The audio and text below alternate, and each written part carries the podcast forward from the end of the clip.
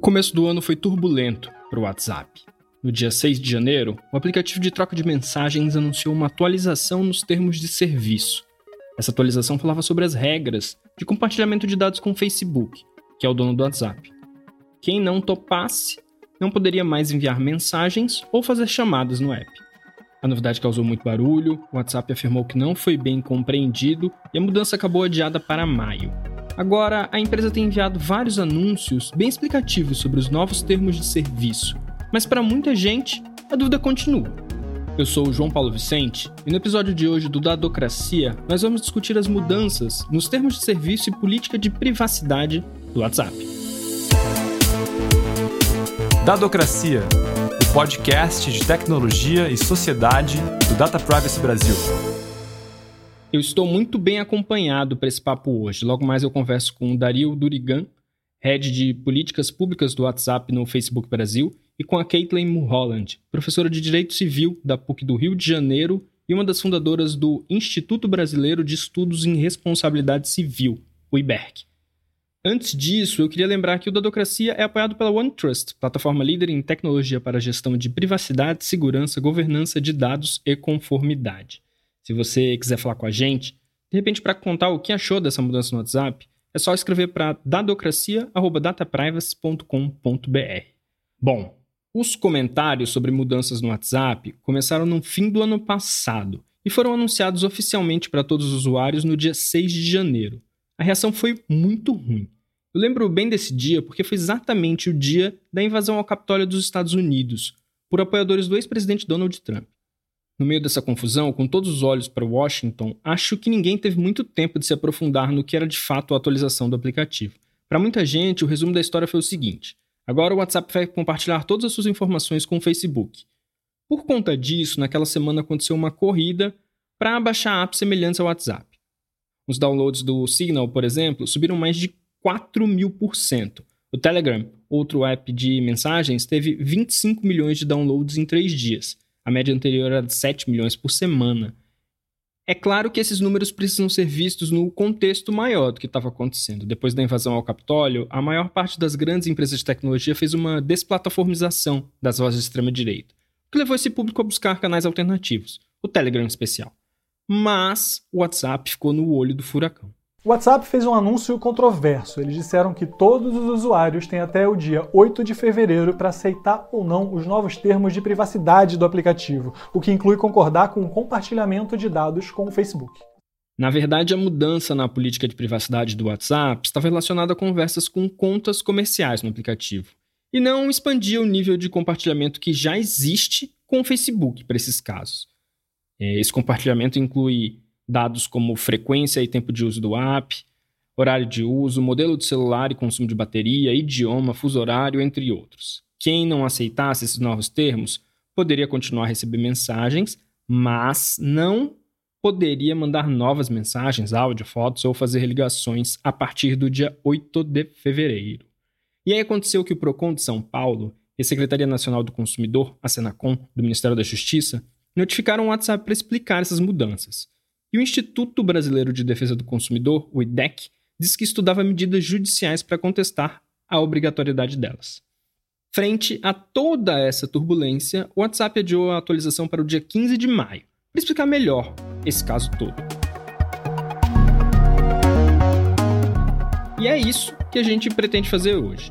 Agora eu vou conversar com o Dario Durigan, Head de Políticas Públicas do WhatsApp aqui no país, e com a Caitlin Mulholland, professora de Direito Civil da PUC do Rio de Janeiro e uma das fundadoras do IBERC. Dario e Caitlin, muito obrigado por aceitarem nosso convite. Oi, João. Eu, eu que agradeço. É um prazer estar aqui falando com vocês no Dadocracia e cumprimento a Caitlin também pela oportunidade de falar com ela. Obrigada, João, pelo convite. É, e eu também cumprimento o Dario. Acho que vai ser um papo super legal de hoje. Dario, para a gente começar, eu queria te pedir para explicar o que de fato é essa atualização no WhatsApp. Conta para gente. De fato, houve uma confusão e, e alguma desinformação a respeito dessa atualização da política de privacidade do WhatsApp. E o que é importante dizer no primeiro momento e de antemão é dizer que não houve, não há alteração nas suas conversas pessoais. Então, as mensagens que você manda, que o usuário do WhatsApp no Brasil manda e no mundo, para os seus contatos, então, seja a mensagem de áudio, de texto, as fotos, a, a ligação que se faz até oito pessoas nas salas, nos grupos, que é possível ser, ser feito desde a pandemia do ano passado, tudo isso não muda. Então, as conversas pessoais seguem com a criptografia de ponta a ponta, e o que se diz, ou que alguma desinformação que, que, que, é, que tenha aparecido, não é fato, não se confirma. Tá? O que, que muda então? Essa é a pergunta que você me faz. Então, se não muda as conversas pessoais, o que, que muda? Muda que há um modelo de negócio a ser reforçado aqui pelo WhatsApp, a ser dado transparência para o usuário, que é reforçar a interface de negócios que conversem com as pessoas no WhatsApp. Então, quando um usuário do WhatsApp passar a falar com um negócio, um negócio que se liga na API do WhatsApp, eu posso, num segundo momento, voltar e acho importante dar mais detalhes sobre isso. Mas quando o usuário fala com um negócio, por meio dessa interface em que é possível comunicar com mais de usuário ao mesmo tempo, assim uma alteração aqui para dar transparência, mudar a mensagem inicial dessa conversa, para que o usuário saiba que ele está falando com uma conta, uma conta business, com uma conta de negócios, e que nesses casos pode haver um terceiro provedor desse serviço. Então, para além do usuário e do negócio, um terceiro que provê esse serviço para esse negócio, né, para essa conta business. E isso traz, evidentemente, uma resposta para o modelo de negócio do WhatsApp, que é como você sustenta um aplicativo como o WhatsApp, com bilhões de usuários no mundo, que é, depende, então, de um modelo de negócio sustentável para oferecer esse serviço estável. A resposta está sendo dada, em grande medida, com essa atualização de política. Não é com ads, com anúncio no WhatsApp, não é cobrando do usuário, mas sim fazendo com que os negócios que queiram falar de maneira mais robusta com seus usuários e, e façam a opção de se integrar pela API de negócio, aí sim, esses negócios paguem pelo, por esse serviço e então seja dada mais transparência para os usuários quando falem com esses negócios. Mas só para reforçar, nada muda nas conversas pessoais que os usuários do WhatsApp têm. Caitlin, quando tudo isso foi anunciado pela primeira vez no começo do ano, a gente viu uma resistência muito grande, inclusive de entidades e pesquisadores que trabalham com temas de privacidade e proteção de dados. Na sua opinião, há problemas nesse modelo proposto pelo WhatsApp? Ô, João, eu acho que depende muito da questão da transparência, né? Eu acho que ficou todo mundo meio pego de surpresa né, com essa proposta de modificação dos termos de uso da política de privacidade, né? Então, acho que o, o, grande medo, eu acho que o grande movimento que teve por parte do, da sociedade civil como um todo e de alguns órgãos, né, como por exemplo o Senacom, foi no sentido de identificar uma capacidade das pessoas que utilizam o WhatsApp de entenderem é, exatamente quais são os limites, né, quais são as alterações que impactariam diretamente no, no na sua privacidade, na proteção dos seus dados. Então, acho que a crítica veio principalmente porque não ficou evidenciado naquele primeiro momento. Depois, óbvio, teve uma alteração, né, o WhatsApp ele veio a público até né, é, é, adiando o momento né, de, de início, né, de transição dos termos de uso. Mas naquele primeiro momento, o que ficou muito bastante evidenciado é que havia um medo por parte, não só né, da sociedade como um todo, mas dos pesquisadores e desses órgãos de, de, de regulação, por assim dizer, é de uma falta de transparência evidente, né? E também de uma, de uma na realidade, acho que o que, o que mais pegou naquele momento era o fato de que havia um aviso de que se o usuário não acedesse aos novos termos, ele seria, entre aspas, eu vou usar esse termo, tá, Daria? Depois você me corrige, mas seria ou não, né? Ou seria excluído é, do serviço, né? Ou seja, ou bem, né? O take it, or, take it or leave it, né? Ou bem você aceita os termos novos e tudo ok, ou você terá sua conta excluída. Então, eu acho que houve um certo atropelo naquele momento e um medo em relação a essas duas questões. Primeiro, uma transparência né, mais adequada, e segundo, o fato de que os termos, né, a, a não concordância com os termos poderia gerar uma exclusão total da utilização do aplicativo.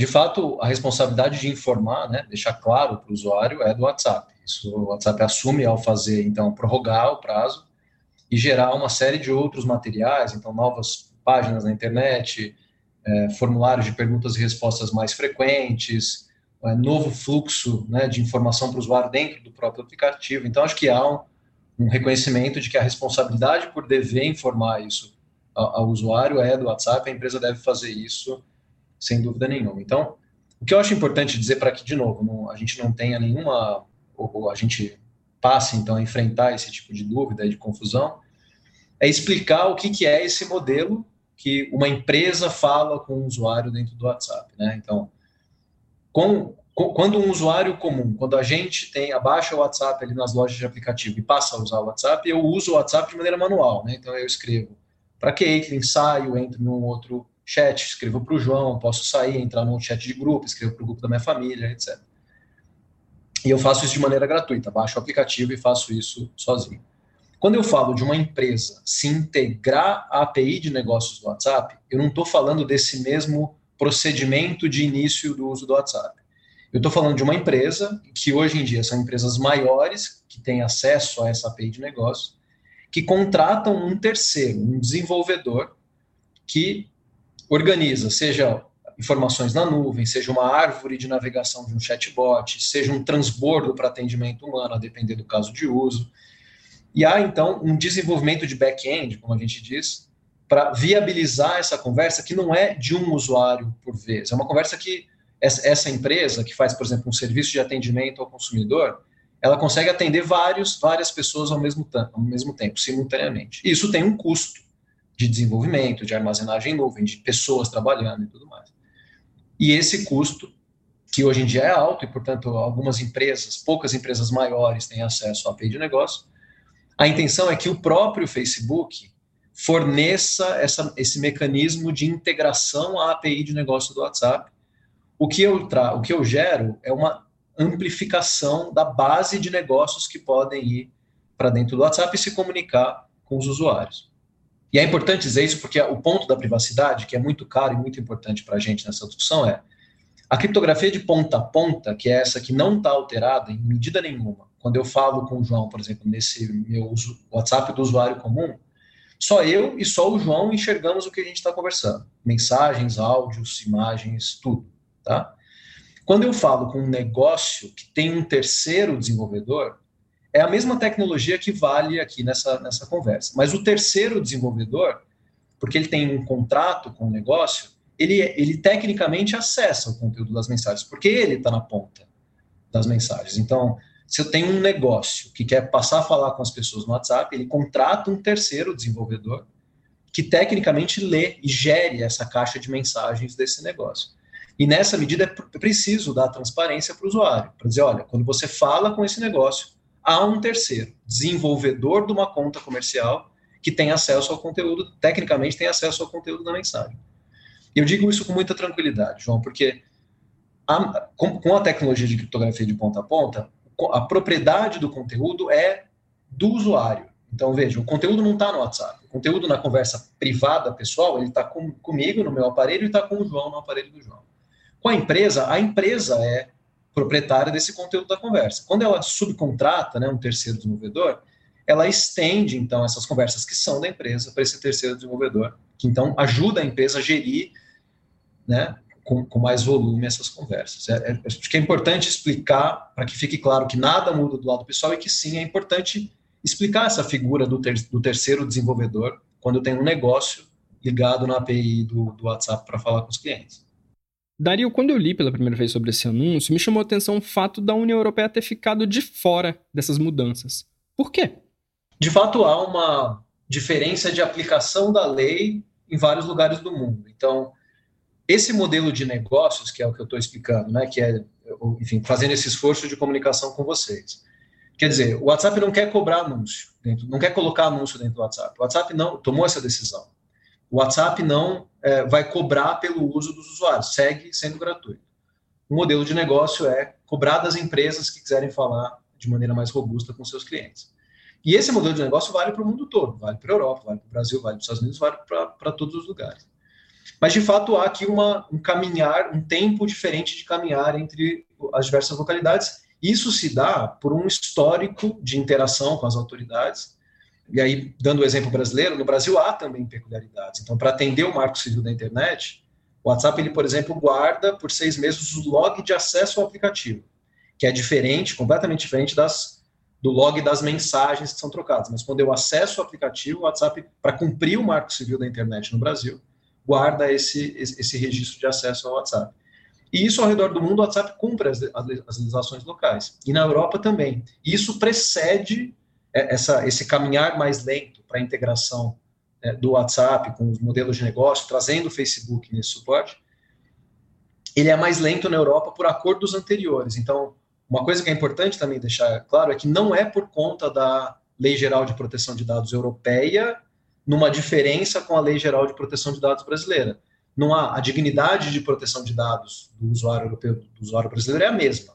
O que há é um histórico de estabelecimento, de pactos e de acordos com, os, com as entidades, que varia de país a país, não é só na Europa, varia, como eu disse, no Brasil também é diferente dos outros lugares. Mas o importante é dizer, não há um modelo de negócio diferente do WhatsApp no Brasil e na Europa, é o mesmo modelo de negócio. E claro, para atender às legislações locais, é preciso fazer os devidos ajustes.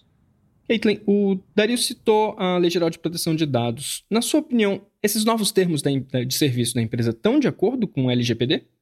Essa pergunta eu acho que é a pergunta de um milhão, né? É difícil de da gente fazer uma previsão sobre os termos contratuais que são, enfim, que tem uma estrutura, né? Tem um programa contratual que já é pré-determinado e que enfim, no caso do WhatsApp especificamente, introduz quase que um monopólio da, do mercado, né?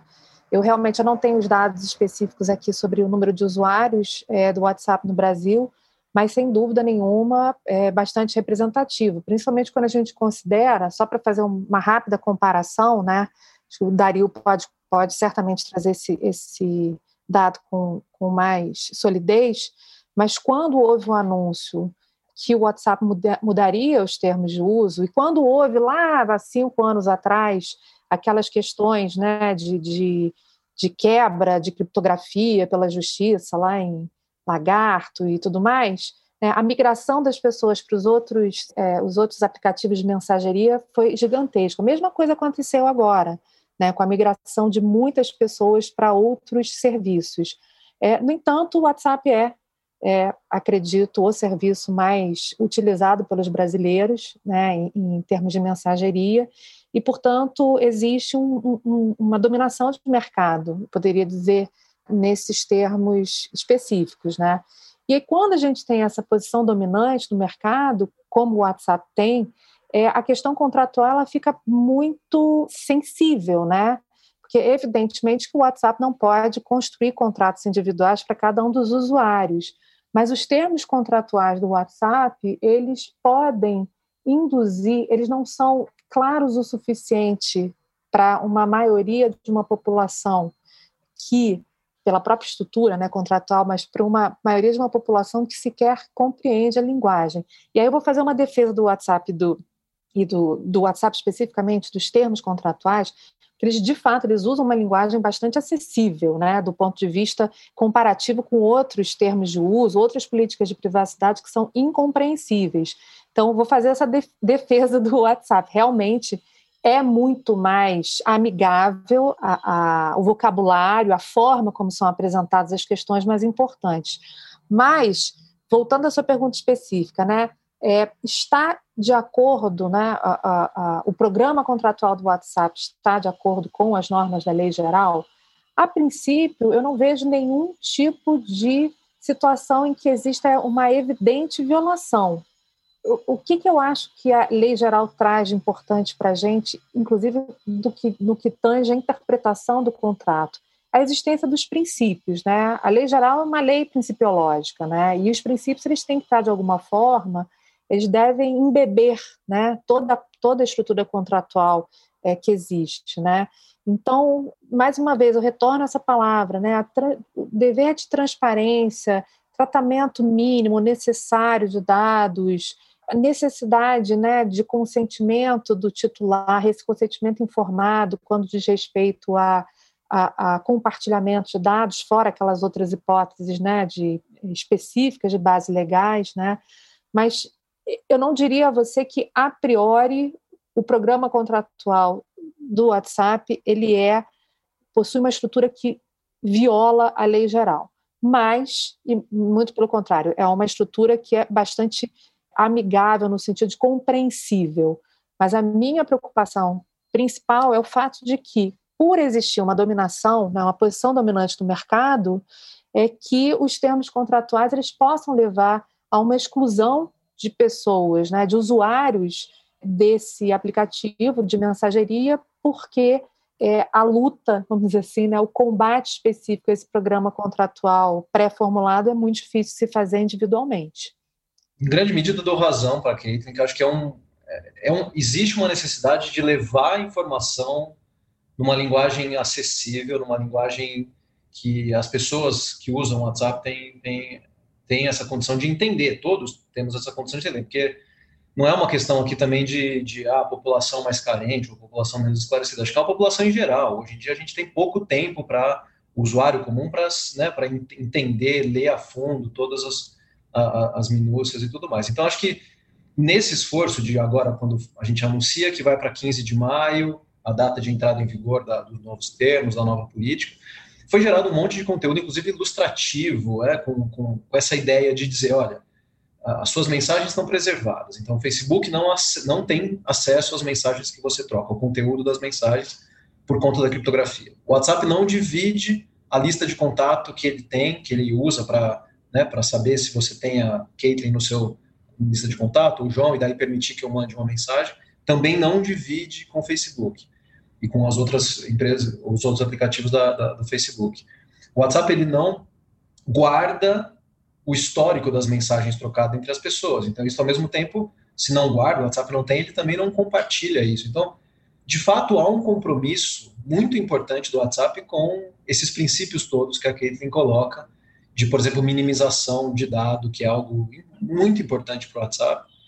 E vocês acompanham, vocês não de lembrar que o ano passado o WhatsApp apanhou muito no, no debate nacional, dentro do pet fake news, por ser privado demais, porque dentre uma, uma das, das, das, previsões que estavam sendo discutidas da rastreabilidade é justamente uma obrigação de WhatsApp guardar informação que não é necessária para prestar um serviço e uma informação que, enfim, que, que a, a, o WhatsApp entende que viola a privacidade, vulnera a criptografia e é muito grave. Então, de fato, há um compromisso grande com garantir a privacidade e isso é importante passar essa mensagem, porque ela deve ser clara e não deve deixar nenhuma dúvida que a criptografia está mantida e que não há acesso ao conteúdo das mensagens trocadas. Uma dúvida que me surgiu, Dario, e de repente é, seria uma, uma um, um bom momento para explicitar, é, eu acho que ficou bastante claro, pelo menos para mim, eu acho que, a, que as pessoas que estão lendo a respeito dessa mudança, dessa segunda explicação, né, que foi realizada pelo WhatsApp, é, ficou bastante claro que a alteração principal é em relação às contas empresariais. Eu acho que ficou claro que, que as contas, entre aspas, né, individuais, o bate-papo que eu tenho com você, com o João, no WhatsApp, ou como você falou no grupo de família, que o conteúdo dessas mensagens continua, evidentemente, criptografado, protegido, é, os metadados são mantidos por uma questão né, de, de compliance, conformidade o marco civil da internet, maravilha. Agora, eu acho que o que ficou em dúvida é se existe uma separação entre o que significa né, a proteção da privacidade, dados, intimidade das pessoas que conversam entre elas próprias né, e a proteção de dados, eu não vou nem colocar a privacidade e a intimidade aqui em jogo, tá? Mas a proteção de dados do sujeito que conversa com a empresa, né, a conta empresarial, né? Existe de fato né, o, o, o reconhecimento, uma expectativa por parte de um usuário de um sistema de mensageria que o que ele está conversando, inclusive com uma conta empresarial, está criptografado. Né? Pelo menos para mim, fica claro que aquele conteúdo estaria criptografado. Isso é, de fato, porque, pelo que eu entendi, um terceiro vai ter acesso a esse conteúdo, o terceiro seria o desenvolvedor. Né? Esse desenvolvedor é o Facebook, necessariamente? Então, isso eu acho que é uma das coisas que deixa a gente um pouco confuso, né? Porque eu acho que a gente não, não, não consegue, não deve, na realidade, fazer uma distinção entre o que é proteção de dados numa conversa entre pessoas né, humanas, é, ou grupos de pessoas humanas, e o que é uma conversa entre uma pessoa humana e um, uma conta empresarial, representando uma PJ, por exemplo, uma sociedade. Então, acho que isso é que está dando um pouquinho de, de, de, medo nas pessoas, né? Saber identificar o que é uma conta empresarial, saber identificar se aquele conteúdo que está sendo conversado com aquela conta empresarial é um conteúdo que vai ser acessado por outras pessoas, se essas outras pessoas que acessam esse conteúdo eventualmente podem realizar algum tipo de tratamento desses dados para fins não só de, de publicidade, mas para outras outras é, finalidades. Enfim, eu acho que esse é o grande debate, né? Excelente pergunta e uma oportunidade para esclarecer. De fato, a proteção de dados ela vale para as duas contas. O que se trata aqui é dar transparência e jogar luz numa relação que não estava tão clara, me parece, que é essa relação entre os negócios e o usuário. Então, claro que a proteção de dados, eu não estou não, não leiam, não vejam na minha fala que há proteção de dados mais em um do que no outro. Acho que não. Os dados seguem protegidos nos dois casos. Agora, claro que quando você fala com um negócio, você tem um desenvolvedor prestando esse serviço, como você disse, o usuário precisa saber disso. Então, a, a política de privacidade está sendo alterada justamente para atender essa sua fala, que é o usuário precisa saber que quando ele fala com o negócio, nesse modelo da API de negócios, ele vai estar tá usando um canal de atendimento, um saque, um, um, como é o call center, por exemplo, hoje em dia, e nesse canal de atendimento, ele está falando e, e um desenvolvedor tem tecnicamente acesso ao conteúdo daquelas mensagens. Veja que e, e, essa amarração, então veja, de um lado você tem um negócio ligado na API do WhatsApp que contrata um desenvolvedor. Toda essa estrutura tem contratos em, em, de pé, contratos valendo. Então, e esses contratos são todos contratos padrões, revisados, que têm uma lógica muito rigorosa de proteção de dados. Então, em todo esse, esse processo, não é que no momento em que você tem um desenvolvedor operando para esse, esse negócio dentro do WhatsApp, eu não tenho mais nenhuma garantia, muito pelo contrário, as garantias seguem, mas seguem nesse modelo um pouco mais complexo que extrapola em grande medida até o WhatsApp, porque o, a propriedade do conteúdo vai para o negócio. Então, de fato, é, e, a, e a, o grande cerne da política de privacidade é dar essa transparência há uma mensagem inicial. Por exemplo, quando eu abro uma, um, um chat de conversa com o João, aparece o, o, que o WhatsApp chama de golden message, que é essas mensagens são criptografadas de ponta a ponta. Nem mesmo o WhatsApp consegue enxergar o que você está conversando com o João. Quando eu falo com um negócio, essa mensagem vai ser alterada. Vai dizer, você está falando com uma conta comercial que usa a API de negócio e que usa um desenvolvedor terceiro, para o usuário ter essa ciência. E veja, a outra pergunta também é excelente, porque ela, grande, em grande medida, traz a novidade também, um outro aspecto da novidade, que é não necessariamente é o Facebook. Então, existem uma série de empresas de tecnologia que desenvolvem, hospedam e fazem um serviço muito interessante de atendimento, é, de, de atendimento do usuário aos negócios. Mas é, como eu disse, um serviço caro, é um serviço que não é acessível a todas as empresas. E se o WhatsApp tem um modelo de negócio que é abrir é, esse canal de conversa entre usuário e empresa, é preciso democratizar, amplificar esse canal. E o Facebook, então, cria um mecanismo, uma ferramenta que é muito mais acessível. Então, se a, loja do meu bairro hoje não consegue contratar esse serviço com uma dessas grandes desenvolvedoras, vai poder, por uma ferramenta padronizada do Facebook, acessar esse serviço. Então, vai poder conversar com o usuário do bairro, local, pelo WhatsApp, o que hoje faz manualmente. Então, eu consigo criar um pouco mais de robustez dessa conversa. Isso não é feito por impulso, foram feitos levantamentos para ver se isso fazia sentido. E faz sentido. As empresas brasileiras usam muito o WhatsApp para fazer negócio. Na pandemia, as empresas estão sobrevivendo com o WhatsApp. Os usuários preferem falar no WhatsApp com as empresas, marcar exame no WhatsApp, receber um bilhete aéreo no WhatsApp, do que ficar num call center, do que ficar no telefone tendo que segurar uma ligação que pode demorar, ou responder por e-mail, receber uma assistência técnica, uma confirmação por e-mail. Então, os levantamentos apontam para essa necessidade. As empresas querem falar com os usuários pelo WhatsApp e os usuários estão satisfeitos em ser atendidos pelas empresas. Então, como há um investimento, uma abertura desse modelo de negócio, é preciso dar muita transparência para isso. Só uma última observação para fechar esse, esse, esse ponto, que é, é muito diferente falar de um negócio que se conecta com seus clientes, eh, usuários pelo WhatsApp, de essas empresas que a gente ouve falar, empresas que fazem disparo, vendem marketing político. É muito diferente, tá? As empresas que fazem disparo em massa fazem de maneira irregular, ilícito.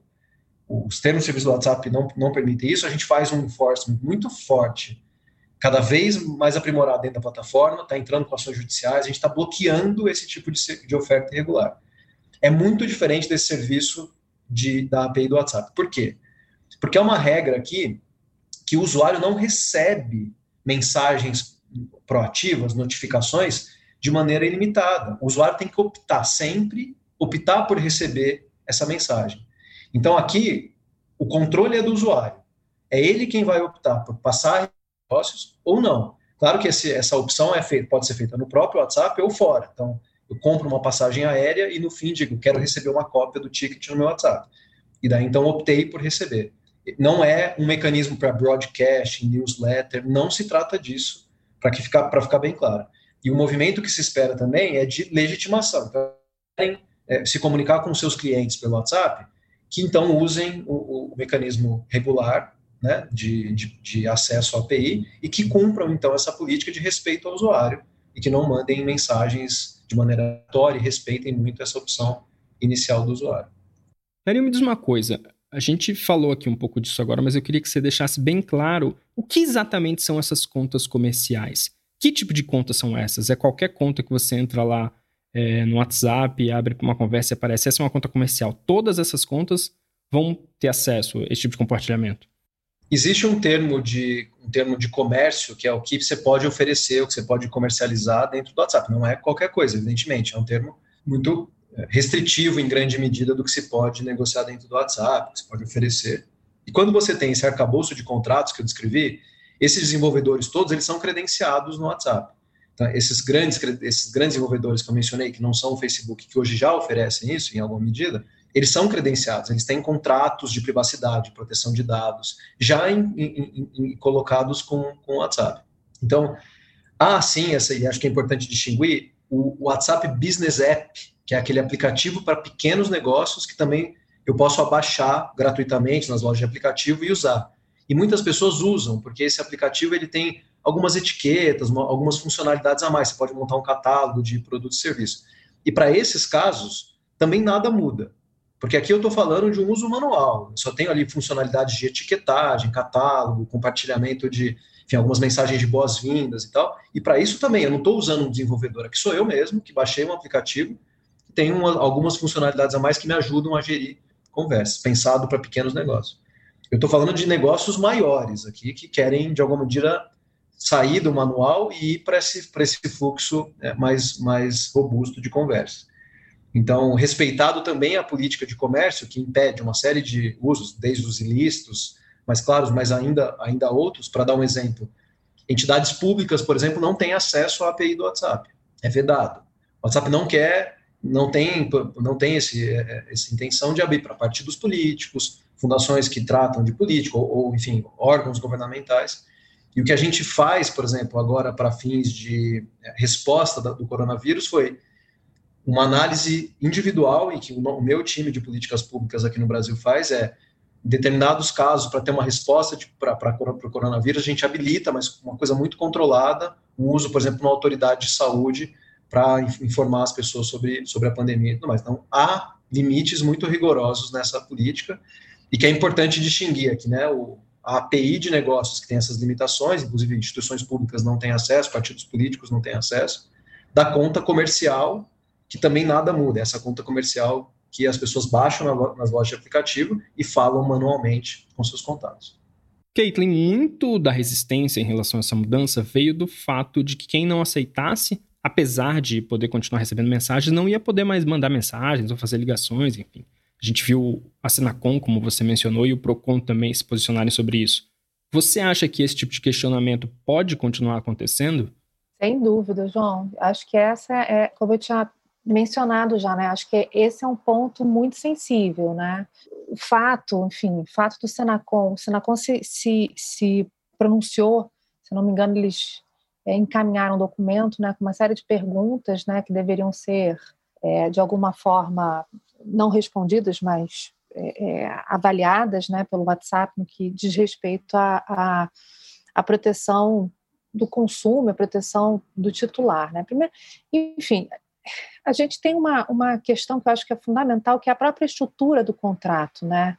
Vou voltar a esse ponto que ele é muito muito importante. Eu acho que o WhatsApp ele foi muito feliz de tomar de assalto a sociedade brasileira. Acho que o WhatsApp foi muito feliz de ter sido o primeiro, né? Acho que tem aquela história, o pioneiro ganha, conquista o ouro, né? E é um pouco isso. É você é, impor uma contratação numa sociedade que tem um número bastante representativo de usuários desse, enfim, é, de um serviço, de um aplicativo. Então, você, a imposição de uma contratação unilateralmente cria uma dependência, cria de fato uma dependência. Obviamente que eu posso sair do meu WhatsApp, né? Eu posso sair do, do meu WhatsApp, ainda eu uso o WhatsApp desde que o WhatsApp apareceu no mundo, tá? E, e a minha vida está no WhatsApp. Então, obviamente que se eu não concordar com um contrato que é enfim, um contrato de massa que é, entre aspas, imposto, né? não é imposto porque eu tenho que consentir. Mas se eu não concordar com os termos, eu caio fora, né? É o princípio do cair fora, posso sair fora. Né? Mas o que, que significa o sair fora dentro da estrutura de dominação de mercado que a gente tem hoje? Né? O sair fora do WhatsApp significa verdadeiramente uma exclusão né, da, da pessoa, né? é não estar no lugar onde todos os outros estão. Então, para mim isso é muito problemático, né? Porque eu posso ter todos os outros sistemas de mensageria que existem por aí. Eu posso ter o Telegram, posso ter o Signal, posso ter, enfim, outros tantos, mas esses eventualmente vão ter que conquistar um mercado que já está conquistado. E a gente só consegue se comunicar com pessoas que estão num determinado lugar, né? Então, a gente tem essa questão é, contratual de imposição, né, a obrigação de contratar, quase, por conta dessa dominação.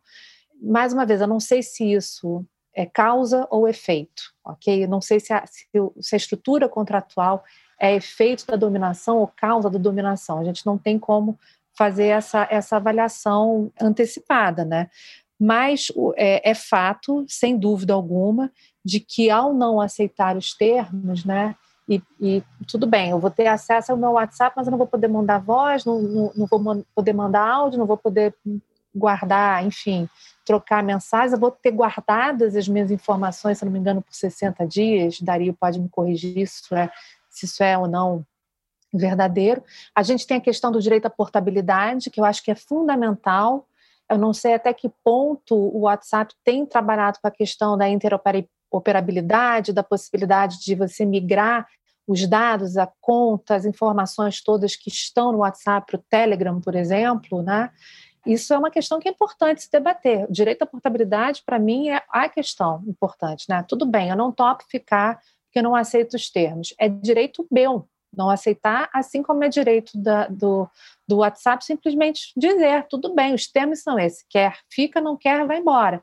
Só que o não quer vai embora significa eu posso levar comigo tudo que vocês têm dos meus dados e conversas e tal, e eu posso levar isso de uma forma, né, que permita essa migração de uma maneira adequada. Enfim, são, são, são várias questões que, que, só dessa, dessa conversa de agora, já, de agora já surgiram várias outras ramificações, né? Mas, de fato, ninguém é obrigado a contratar. E ninguém é obrigado a permanecer num contrato. Mas, num quase monopólio, é muito difícil não ouvir o povo, né? a voz do povo. Eu acho importante aqui contribuir, acho que as preocupações daquele são muito legítimas e razoáveis. É, há uma característica muito importante nessa, nessa novidade, então, que é essa frente de conversas com negócios, que é, ela é optativa. O usuário não está não está obrigado a falar com os negócios. Ele não recebe mensagem, não deve receber mensagem de, dos negócios sem optar por isso. Está claramente colocado na política, com todas as letras na, na, política comercial. Então, de fato, não tem uma mudança nas conversas pessoais, na, na grande maioria das conversas pessoas. E quando você fala de negócio, você tem uma opção que o usuário vai fazer sempre antes de começar a falar com aquele negócio. Ele vai optar por fazer aquela conversa. Então, Acho que dito isso, há claramente essa opção de falar com esse negócio, com, esse, com esses mecanismos mais sofisticados. E claro que aquele tem razão, que é a responsabilidade do WhatsApp, como a gente tem chamado de canal vital agora na pandemia, para uma série de coisas, é uma responsabilidade de levar essa informação, de deixar claro para o usuário, de dar transparência, voltando no, no, tema anterior que a Caitlin colocou. Então, de fato, a, a, ideia é que até lá, até 15 de maio, a gente leve essas informações para todos os usuários, tire dúvidas, converse com várias pessoas. Eu mesmo tenho passado grande parte dos meus dias conversando sobre isso, esclarecendo, é, tirando, né, dizendo, tirando quaisquer medos e receios que, que, que ficaram, e dizer que, de fato, é isso. Assim, a gente tem até dia 15 de maio, a ideia é explicar, informar para todo mundo. Depois de 15 de maio, a conta não, não, é, não vai ser deletada, mas de fato algumas restrições passarão a, a valer uma não aceitação dos termos de uso que, que estão sendo alterados. E é, enfim, é algo que é praxe também nesses, né, quando você oferece serviço para muita gente, você tem, né, via de regra, essas alterações. E me parece que aqui é muito defensável porque você tem uma alteração que esclarece um modelo de negócio, que é fundamental responder, né? Como uma mensageria privada consegue prover, sustentar o seu serviço. O WhatsApp está dando essa resposta, deixando isso muito transparente, alterando o produto para deixar isso transparente para os usuários e, acima de tudo, dando a opção de quem quiser se comunicar com negócios ou não. Então, acho que essa opção segue válida é, para mesmo para depois. Bom, Dario, a gente viu esse adiamento né, no, no começo do ano para que a mudança entre vigor em maio. E eu queria perguntar se você já tem números de da quantidade de pessoas que estão aceitando esses novos termos, se vocês conseguem traçar uma percepção do público agora. Além disso, também queria te perguntar se o WhatsApp pode recuar novamente caso um número grande de pessoas abandone o aplicativo, o que eu não acredito que vai acontecer. Eu não tenho esses números para dividir com vocês. Assim, acho que talvez em, em breve a gente consiga compilar, consolidar e fazer, e fazer essa divulgação enfim, de maneira também bastante transparente. Mas no momento agora, como a gente está no, no, meio desse processo de esclarecimento, eu não, eu não tenho esse número. E acho que, enfim, acho que a gente tem que avaliar essa, essa responsabilidade, esse dever de informar as pessoas. Então, me parece que a gente tem feito isso agora de maneira bastante melhor do que foi feito antes. Aí reconheço que no começo do ano, de fato, teve ali um pouco de atropelo, e, e melhorando a comunicação, levando mais informação para os usuários, para a ponta, tirando esses medos, deixando claro. Eu espero mesmo muito que, que a gente tenha aí adesão de grande parte dos usuários até 15 de maio. Caitlin, eu acabei de falar que não acredito que, que as pessoas vão abandonar o, o WhatsApp por causa dessa mudança. Mas foi muito inusitado toda essa polêmica que aconteceu por uma mudança no contrato, né? Queria te perguntar, na verdade, queria perguntar para vocês dois, qual a percepção de vocês sobre a atenção que, o, que o, um público geral, digamos, está dando para questões relacionadas à privacidade e proteção de dados?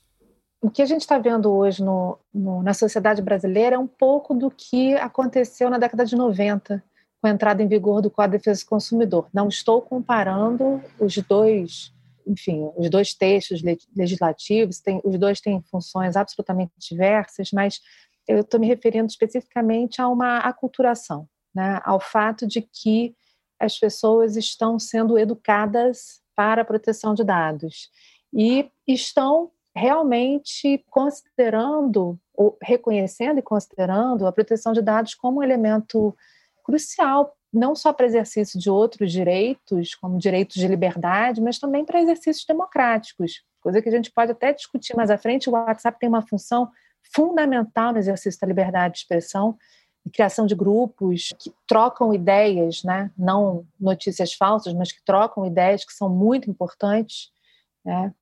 Eu vejo que esse burburinho que foi causado pela mudança contratual né, vem muito por conta dessa consciência, dessa educação que está sendo trazida pouco a pouco para a sociedade no que diz respeito à proteção de dados. Né? É, acho que, como você falou, uma mobilização assim tremenda como teve em janeiro, né? Eu acho que eu só vi quando a gente fala de vazamento de dados, né? Que é outra história, incidente de segurança. E aí vem aquele bochicho todo, mas em relação a contrato, né? Análise de um termo contratual, acho que foi a primeira vez, porque o impacto é muito grande, no sentido de que são muitas as pessoas que se importam com isso. É um serviço que é que eu vou usar esse termo aqui, apesar de não ser um termo técnico, mas é um termo que eu acho que se aplica aqui. É um serviço essencial. É um serviço de comunicação essencial hoje em dia. Então, uma, qualquer modificação na prestação desse serviço impacta diretamente a vida de todos nós.